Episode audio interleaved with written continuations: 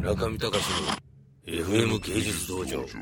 いよいよベスト3の発表に行きたいと思います。結構ね、多分、ライダー詳しい人は、次の3位っていうのは僕がこれを3位に入れたっていうのは驚くんじゃないかなっていう感じがちょっとしてます。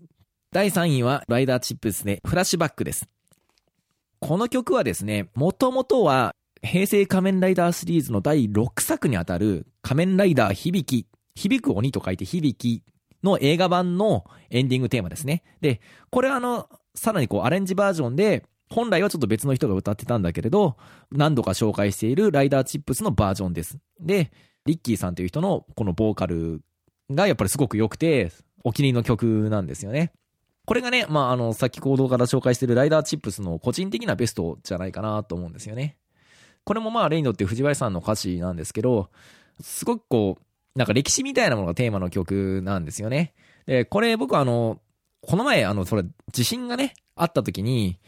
ちょっとなんか新聞で話題になった記事があって、あの、石巻っていうのは石森章太郎さんのやっぱり故郷みたいなところで、街中に仮面ライダーとかサイボーグ009とかの銅像が立ってるんですよね。で、それがなんかこう津波が来ても全然無事だったんですよ、仮面ライダーが。で、それが復興のシンボルになってるっていうエピソードを、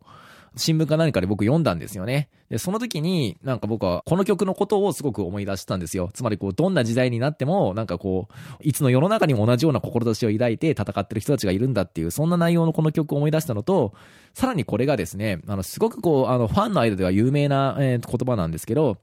時代が望む時仮面ライダーは必ず蘇るっていう言葉を、石森さんは残してるんですね。で、あの、石森さん自体は、どちらかというと、なんかこう仮面ライダーについては完全懲悪みたいなものの方がいいんじゃないかっていう考えを持っていた人で、